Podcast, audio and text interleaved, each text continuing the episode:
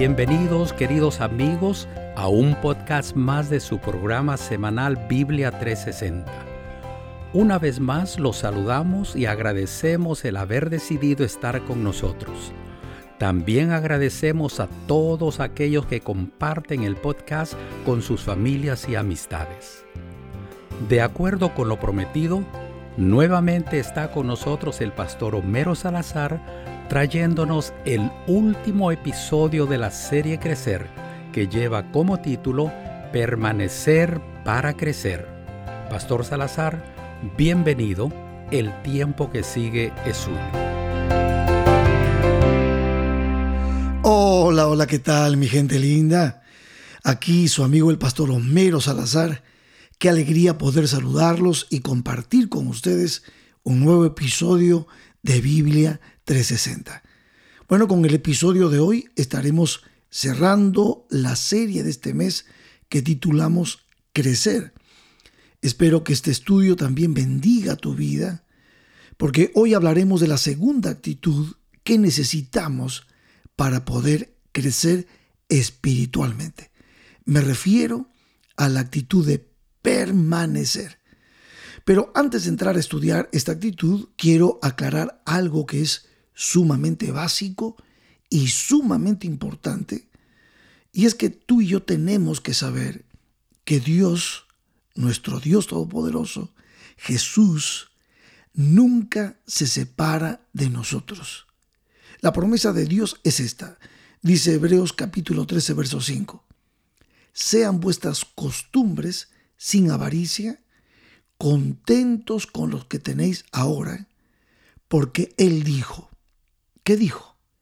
No te desampararé ni te dejaré. Y en Romanos 8:35 se corrobora esto cuando el apóstol Pablo escribe y hace esta pregunta. ¿Quién nos separará del amor de Cristo? tribulación o angustia o persecución o hambre o desnudez o peligro o espada? Y miren cómo responde en el verso 38 y 39 de Romanos 8.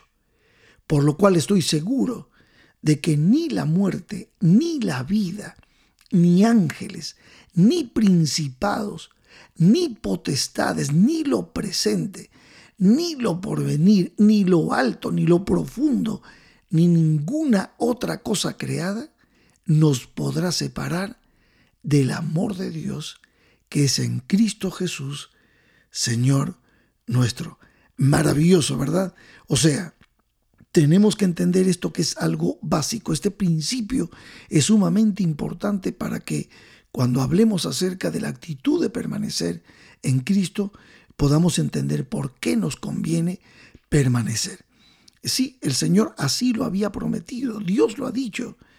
Aunque tu padre o tu madre te dejen o te abandonen, yo nunca te abandonaré. Es maravilloso el amor de nuestro Dios.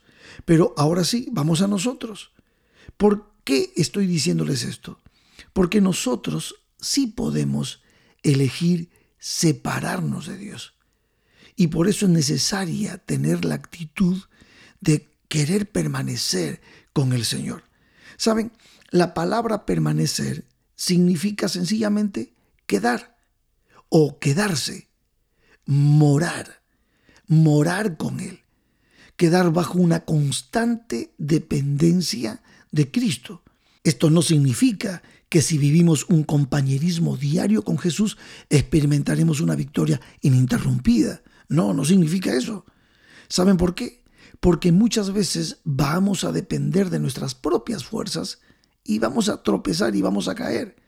Todas las veces que tú y yo quitamos nuestra vista de Cristo y empezamos a depender de nosotros mismos, es muy seguro que vamos a tropezar, vamos a caer, vamos a golpearnos, vamos a fracasar, vamos a pecar. Pero una cosa es muy importante que sepas a pesar de lo débiles que somos, a pesar de que vamos a tener tropiezos, cuando aprendemos a permanecer en Cristo, momento tras momento, Satanás no tendrá poder sobre nosotros. Y aquí es justamente donde radica la importancia de esta actitud de permanecer en Jesús. Miren, Jesús lo puntualizó de una manera clarísima en Juan capítulo 15, versos 1 al 7. Déjenme compartir este texto, es preciosísimo, ya sin duda tú lo habrás escuchado muchas veces, pero dice así, yo soy la vid verdadera y mi Padre es el labrador. Todo pámpano que en mí no lleva fruto, lo quitará, y todo aquel que lleva fruto, lo limpiará para que lleve más fruto. Ya vosotros estáis limpios por la palabra que os he hablado. Permaneced en mí y yo en vosotros. Como el pámpano no puede llevar fruto por sí mismo si no permanece en la vid, así tampoco vosotros si no permanecéis en mí. Yo soy la vid, vosotros los pámpanos, y el que permanece en mí y yo en él, éste lleva mucho fruto. ¿Por qué? Porque separados de mí, nada podéis hacer. El que en mí no permanece, pues será echado fuera como pámpano y se secará, y los recogen y los echan en el fuego y arden. Si permanecéis en mí y mis palabras permanecen en vosotros, pedid todo lo que queréis y os será hecho. Y esto me hace acordar justamente a Filipenses 4:13. Bueno, si separados de Cristo no podemos hacer nada, pues entonces, ¿qué podemos hacer cuando estamos pegados a Cristo y permanecemos en Cristo? Dice Filipenses 4:13, todo lo puedo en Cristo que me fortalece. Ahora ustedes dirán, pastor, pero somos humanos. ¿Cómo podemos hacer nosotros para permanecer si ni siquiera nuestra voluntad es este, poderosa y fuerte para hacer eso? Pues justamente el agente que nos permite permanecer en Jesús es el Espíritu Santo. Miren lo que dice Juan capítulo 14, versos 15 al 17. Si me amáis, guardad mis mandamientos, y yo rogaré al Padre y os dará otro consolador, para que esté con vosotros para siempre. El Espíritu de verdad, el cual el mundo no puede recibir porque no le ve ni le conoce, pero vosotros le conocéis porque mora con vosotros y estará en vosotros. Es el Espíritu Santo el que hace posible que nosotros tengamos la fortaleza para y la actitud para permanecer en Cristo Jesús. Y esto es tan importante. ¿Por qué? Porque cuando tú y yo permanecemos en Jesús, cuando esta actitud fortalecida por el Espíritu Santo nos permite estar a los pies de Jesús cada día, entonces se empieza a manifestar en nosotros el verdadero discipulado. ¿Por qué? Porque la permanencia tiene que ver con la madurez del discípulo, con el que nosotros reflejemos y evidenciemos que somos discípulos de Jesús. Por eso dijo Jesús en Juan capítulo 8, verso 31. Dijo entonces Jesús a los judíos que habían creído en él, si vosotros permaneciereis en mi palabra, seréis verdaderamente mis discípulos. Y este verso me da pie para explicar algo que es sumamente importante. Permanecer en Cristo, permanecer en su palabra evidencia que nosotros somos discípulos de Jesús. Y entonces podemos pensar en dos tipos de permanencia. Una sería la comunión diaria y otra sería la dependencia constante.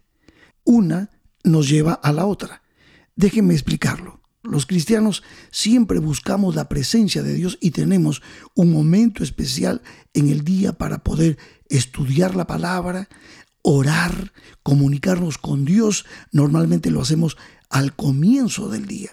Muchos dedican en su comunión diaria un tiempo especial con Jesús, algunos 30 minutos, otros una hora al día, dedican tiempo para su reflexión, su meditación.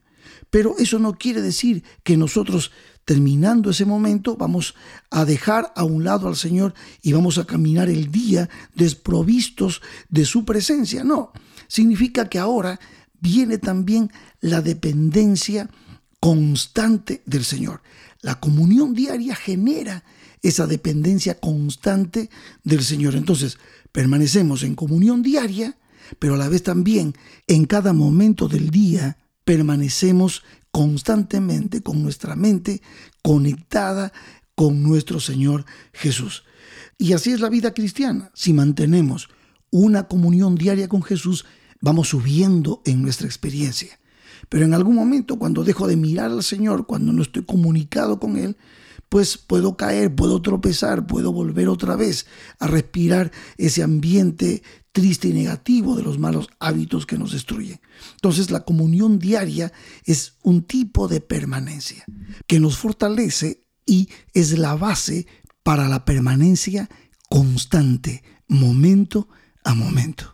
Entonces mis amigos, si es verdad que hay que permanecer, tener esta actitud para poder crecer, entonces necesitamos nosotros practicar y vivir esa comunión diaria con Jesús, esa dependencia constante del Señor. Personalmente para mí, yo lo veo desde este ángulo. Nosotros tenemos todo un mundo interior, generalmente hablamos con nosotros mismos dentro de nosotros, en nuestra mente. Pero yo he decidido hablar más con Jesús en mi mundo interior que conmigo mismo. Y eso nos ayuda a tener una dependencia constante del Señor. Y ahora sí, para ir finalizando nuestra serie, simplemente déjenme mostrarles con algunos textos bíblicos cuáles son los resultados de permanecer en Cristo. Dice Juan 2.6, el que dice que permanece en Él debe andar como Él anduvo. Por lo tanto, aquí hay una bendición. Una bendición, aquel que permanece en Cristo camina, aprende a caminar como Jesús. En 1 de Juan capítulo 2 verso 10 dice, el que ama a su hermano permanece en la luz y en él no hay tropiezo. Otra bendición de permanecer en Jesús es que amamos a nuestros hermanos, a nuestro prójimo. Vemos a nuestro prójimo como Jesús los ve. En 1 de Juan capítulo 2 verso 14 dice, os he escrito a vosotros padres porque habéis conocido al que es desde el principio. Os he escrito a vosotros jóvenes porque sois fuertes y la palabra de Dios permanece en vosotros y habéis vencido al maligno. Entonces quiere decir que permaneciendo en Cristo, nosotros somos fuertes también para vencer los dardos de Satanás, del enemigo de Dios que generalmente quiere destruirnos y no podrá, no podrá porque nuestra fortaleza es Jehová. En 1 de Juan 2:28 dice, "Y ahora, hijitos, permaneced en él, para que cuando se manifieste tengamos confianza para que en su venida no nos alejemos de él avergonzados. Otra bendición de permanecer es que tenemos confianza en su maravillosa promesa de que vendrá otra vez, vendrá a buscar y a salvar lo que se ha perdido, vendrá a buscar a su pueblo. Y en Mateo capítulo 10, verso 22 nos dice, y seréis aborrecidos de todos por causa de mi nombre, mas el que persevere hasta el fin, éste será salvo. Otra bendición, la bendición de que a pesar de que el mundo nos rechace por causa de Cristo, al final tú y yo seremos salvos. Qué maravilloso, qué hermoso es lo que el Señor nos promete. El crecimiento es un principio en el reino de Dios y la actitud de permanecer es clave para poder crecer. Amén.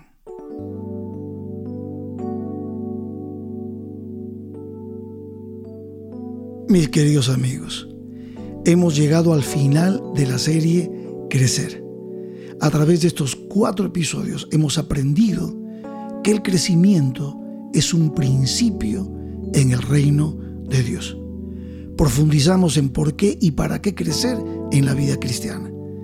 Hablamos del alimento espiritual que debemos consumir para poder crecer y también de las dos actitudes claves para un crecimiento genuino y verdadero, como son la actitud de reconocer nuestra debilidad e impotencia para crecer, que es el paso para confiar en la grandeza de aquel que es el que nos fortalece. Y aprendimos también de la actitud de permanecer en la vid como pámpanos, pegados a la vid que es Cristo Jesús, para que podamos llevar fruto a ciento por uno. Espero de todo corazón que lo que estudiamos en esta serie te haya podido ayudar para fortalecer tus músculos espirituales y para que tu relación y tu dependencia constante como discípulo de Jesús te hagan crecer siempre, cada día, porque el crecimiento es un principio en el reino de Dios. Un abrazo de tu amigo el pastor Homero Salazar. Prepárate para la siguiente serie. Pero hasta aquí hemos compartido contigo lo que la palabra de Dios, que es una luz que ilumina nuestro camino, nos enseña. Gracias por estar siempre conectado con nosotros. Que Dios te bendiga. Amén y amén.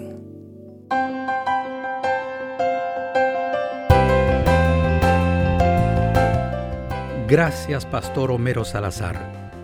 A través de la serie Crecer, hemos aprendido que Jesús es el Maestro por excelencia, quien nos enseña qué debemos hacer para crecer física, mental y espiritualmente. Por ahora, mis amigos, el conocimiento adquirido nos toca compartirlo y ser felices cada día de nuestra vida. La próxima semana iniciaremos una nueva serie de reflexiones extractadas de la Santa Palabra de Dios.